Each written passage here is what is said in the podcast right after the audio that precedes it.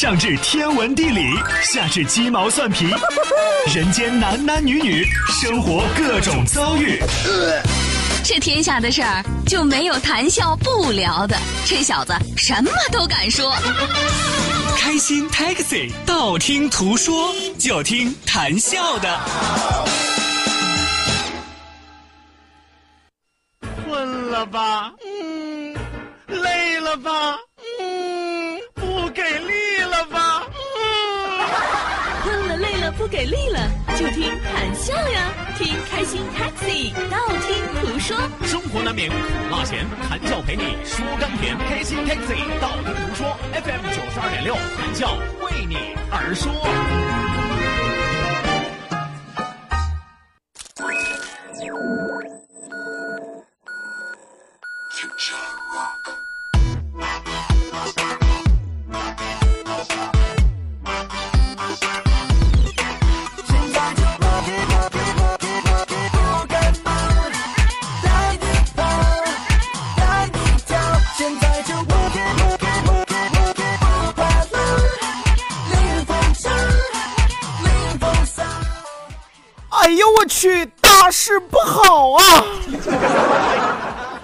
惊一乍什么玩意儿这是啊？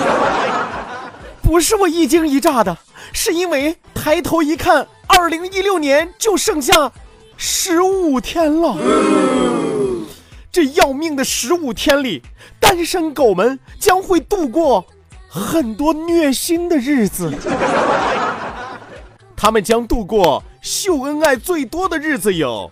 十二月二十四号平安夜，十二月二十五号圣诞节，十二月三十一号跨年夜。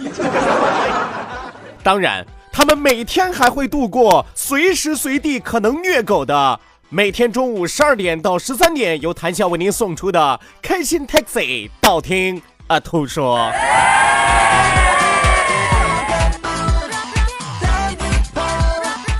所以说，收音机前各位亲爱的单身狗们，你们准备好了吗？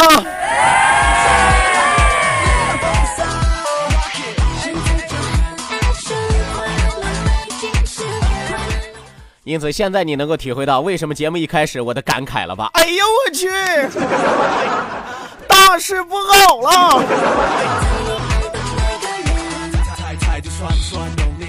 是吧？真的是，我要不说，估计很多的朋友没感觉吧。这二零一六马上就要翻篇了啊！咱们还有多少大事小情没有完成的？掐指一算，不多不少，就剩十五天了。哎呀，想一想自己浑浑噩噩，到底这一年是怎么过来的啊？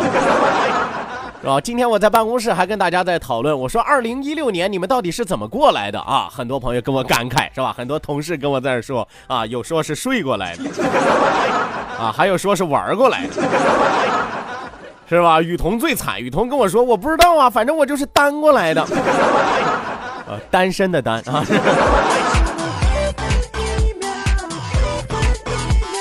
是吧？陆阳老师跟我说他是吃过来的，方舟老师跟我说他是睡过来的。哎呀，我自己在琢磨我是咋过来的呢？后来我发现了啊，我是累过来的。啊，身体别的部位不累啊，就一个地方累啊，嘴累。好的，那收音机前的听众朋友，欢迎您准时走进活力九二六，给谭笑为您送出的开心 taxi，道听途说，我是你们的老朋友谭笑笑。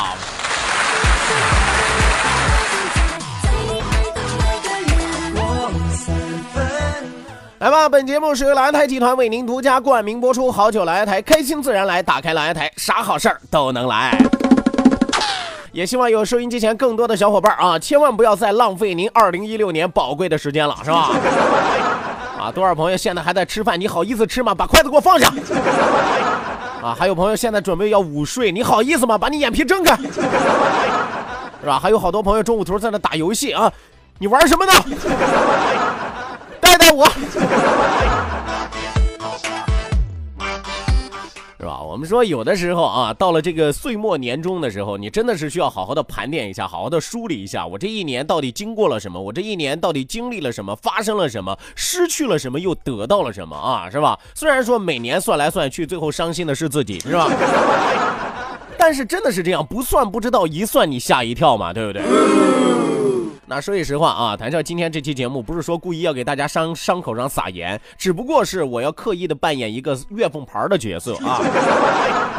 告诉你们，接下来的这些日子里，每一天都是重要的日子，不要再像二零一六年前面这些天过的那样，每天过得不知所无、不知所云，是吧？每天过得浑浑噩噩啊，每天过着不知道是咸还是淡，你说那有啥意思呀？利用一个中午的时间调整自己的状态，让自己原地满血复活，这是谈笑义不容辞的责任和义务。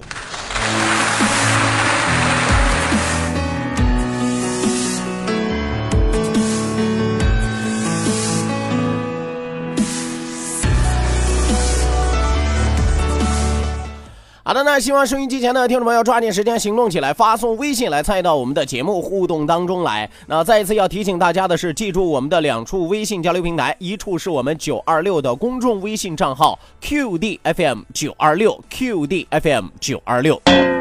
啊，另外一处是谈笑个人的公众微信账号，谈笑两个字一定要写成拼音的格式，特安谈喜要笑，特安谈喜要笑，后面加上四个阿拉伯数字一九八四，最后还有两个英文字母，一个 Z 一个勾，一个 Z 一个勾哦。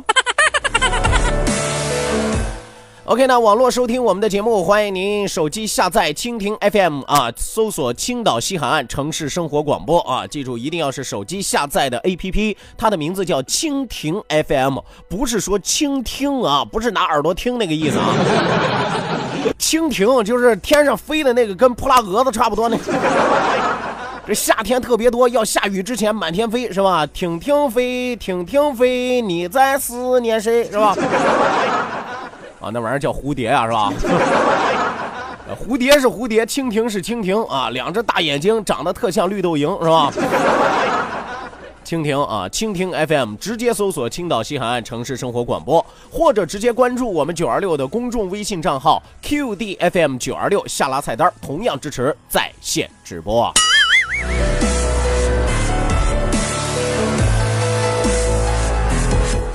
好的，那那如果说您在节目之余还想继续和谭笑一起来这儿沟通交流，一起撩拨的话啊，来呀，相互撩拨，看看谁能把谁撩得更热，臭流氓。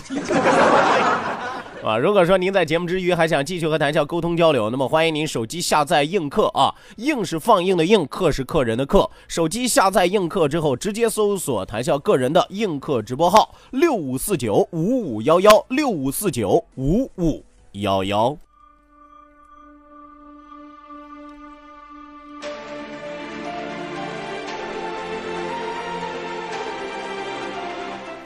哎呦，一不留神，我的节目里边为什么出现了这么悲壮的音乐？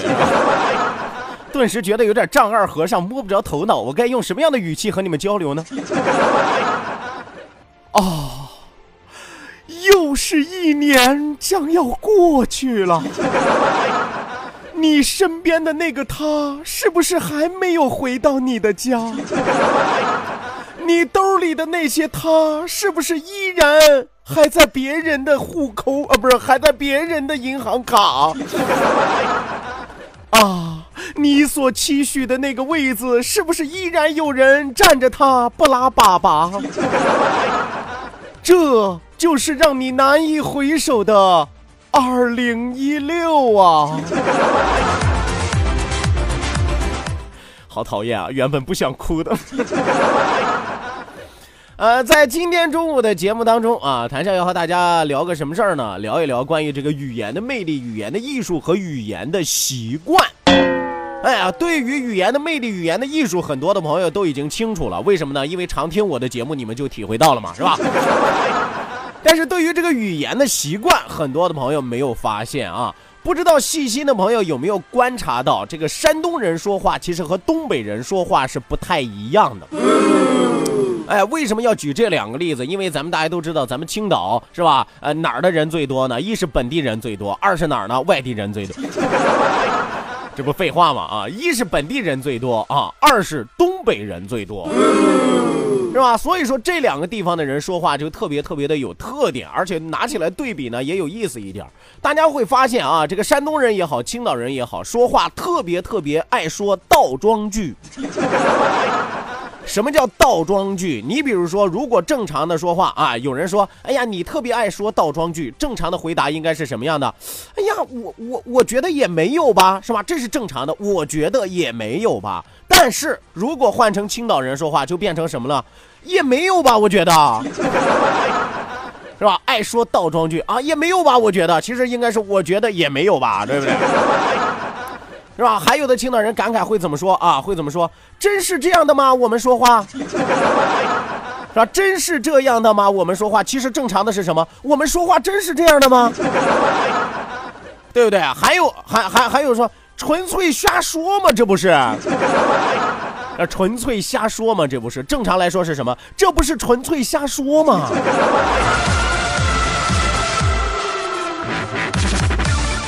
啊，包括这样的说话习惯，如果你跟身边的人交流的时间久了，身边的人也会被传染的。呃，你比如说前段时间，我就问到我一个外地的朋友啊，他是从这个南方来的啊，然后我们就说起来，说这个青岛人愿用倒装句啊，结果这位朋友说什么？说，哎呀，我在你们青岛生活四十年了，我是不咋用倒装句的，反正。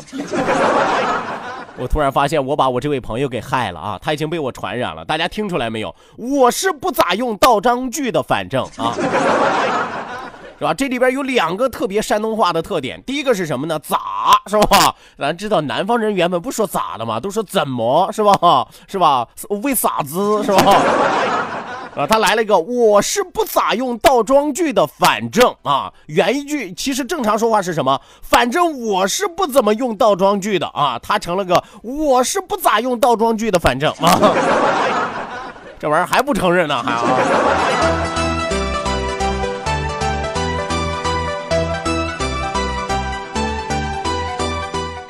啊，也有的外地的朋友会说什么呢？哎呀，女朋友是山东的，没觉得呀，我。还没觉得，你都被你女朋友带沟里去了。是女朋友是山东的，我没觉得呀，这是正常的。这女朋友是山东的，没觉得呀，我谁觉你了是吧？你。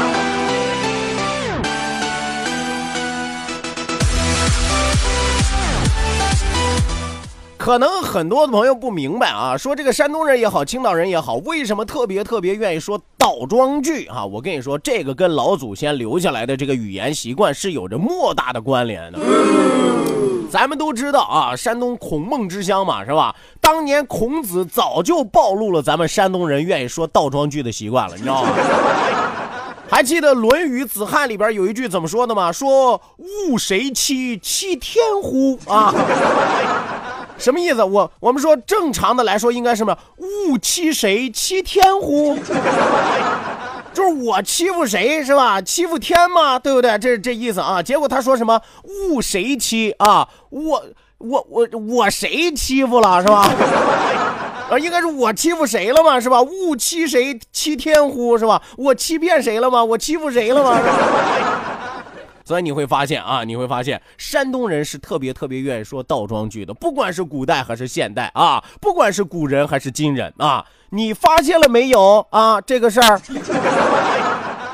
所以说，收音机前的小伙伴啊，如果是山东本地的朋友、青岛本地的朋友，你就可以自己琢磨琢磨啊，自己有没有说倒装句的习惯啊？我是没有，反正啊。来吧，马上为您送出咱们今天中午第一时段《道听途说》，打开历史的书，点亮信念的灯。今天中午继续为您派发奖品。道，万法自然；听，天下大观；图，风雨无阻；说，说说说说说什么呀？到底说什么？我哪知道？听谈笑的呀。说，谈笑风生。道听途说，说说道听途说。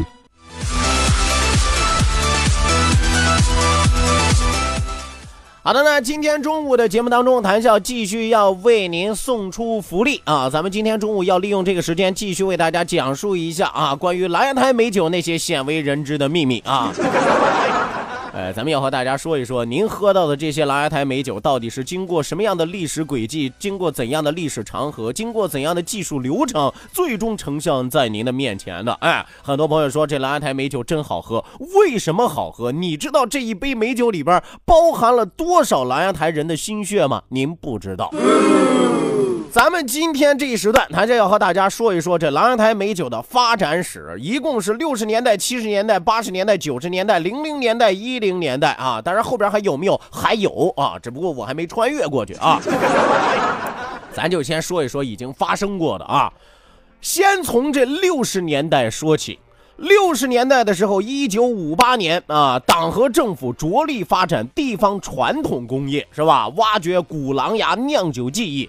将原有的小作坊合并啊！大家一定要知道啊，以前酿酒都是作坊性质的，是吧？咱们都知道，古代这个榨油，这？别别别说古代了，原来是吧？榨油有油坊，是吧？粮食有磨坊，是吧？所以说这个酒也是一样的啊，有酒坊，是吧？在原胶南县城成立了胶南县商业局第一酿酒厂，是一九五八年的时候，也就是青岛蓝牙台集团的前身。那么建立之初呢，酒厂仅有员工是五十五人，生产规模四十四吨，呃，而且呢，那个时候的工艺啊，包括一些用具啊，都是非常非常简单的啊。这酒厂里边的储酒木桶容量为三吨左右，现在这个木桶已经成为文物了，存放于蓝牙台集团的酒文化展示馆地下酒库之中，是吧？这斑斑的痕迹上都有年代的烙印。所以说，这是拥有着半个多世纪历史的储酒木桶，静静的就立在那里，散发着历史的醇香，见证着琅琊台集团的壮大与辉煌。也就是从一九五八年开始，这琅琊台正式踏上了成功转型之路。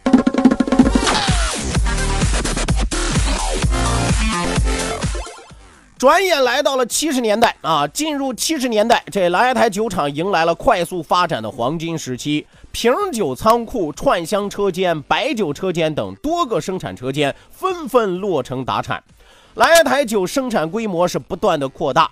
一九七七年试制成功的珠山特曲酒成功销往了东北三省、河北、河南以及山东省内的有关县市，可谓是一炮打响。哎呦，一时之间，这市场上供不应求啊，谁都在打听。哎呦，这珠山特曲真好喝，哪儿有卖的呀？是吧？怎么才能弄得到啊？是吧？那么目前酒厂储存时间最久的原酒是一九七二年生产的粮食酒，现存放于狼牙酒文化展示馆的地下酒库当中。哎，这绝对是宝贝当中的宝贝，喝上一口，不敢说让你长生不老，反正会让你觉得不枉此生啊。啥时候有空喝一口是吧？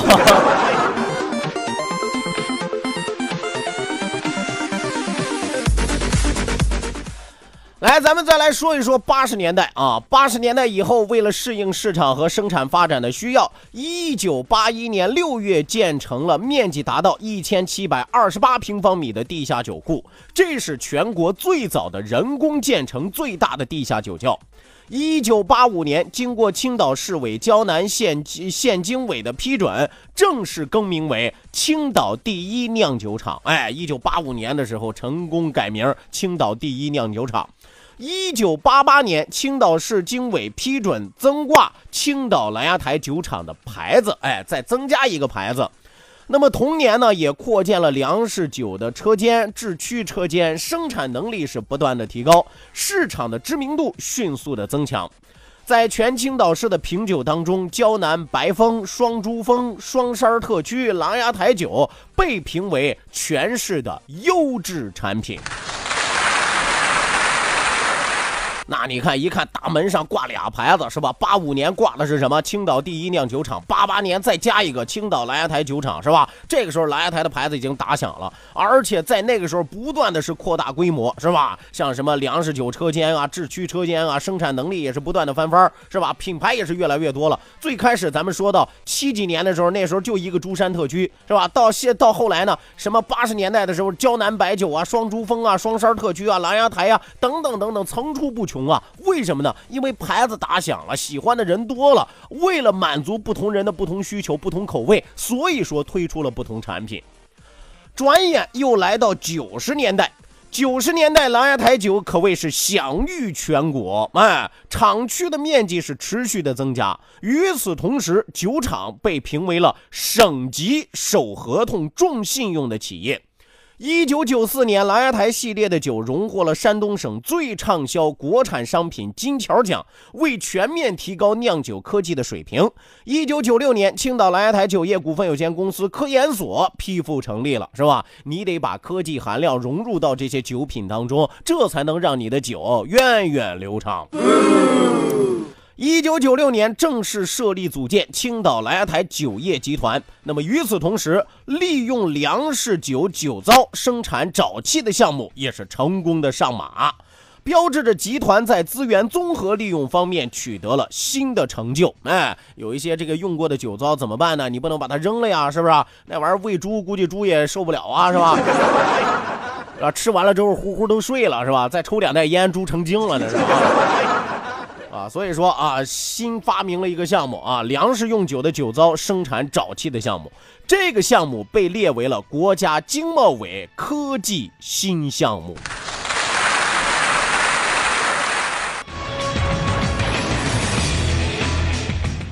所以说，今天中午啊，谈笑一口气儿给给大家说了这个四个年代啊，六十年代、七十年代、八十年代、九十年代，我们能够听得出来，每一个年代的背后都有不同的故事。当然，每个年代都有时代的气息和印记在我们今天的讲述内容里边。与此同时，今天中午的讲述内容里还有我们要出的题目。哎，熟悉我们节目的朋友都知道啊，一到礼拜五的时候给大家送福利啊。怎么送福利呢？讲一讲蓝牙台美酒的有一些知识和典故。听完了之后，给您出一道关于今天中午讲述的题目，谁回答的又快又准确，那么我们每天将会选出三位朋友，您就会获得狼牙台美酒为您送出的清白美酒一瓶。所以说啊，机不可失，时不再来，过了这村你就喝不上这口酒。咱们今天中午要说的是什么呢？要说的是这个酒厂储存时间最久的原酒是哪一年生产的粮食酒？刚才我和大家说到了啊，存放于琅琊酒文化展示馆地下酒库里边，这是酒厂储存时间最久的原酒，它是哪一年生产的粮食酒？抓紧时间，赶快回答这个问题。谈笑没有刻意的强调，但是很多的朋友应该该都能记得住啊。只要认真仔细听，回答准确的朋友抓紧时间往我们九二六公众微信平台上发送正确答案，谁又对又快又准，清白美酒就属于你了。马上为您送出半点的天气和路况信息，千万不要走开。下半时段，谈笑继续为您嘚不嘚，咱们接着说。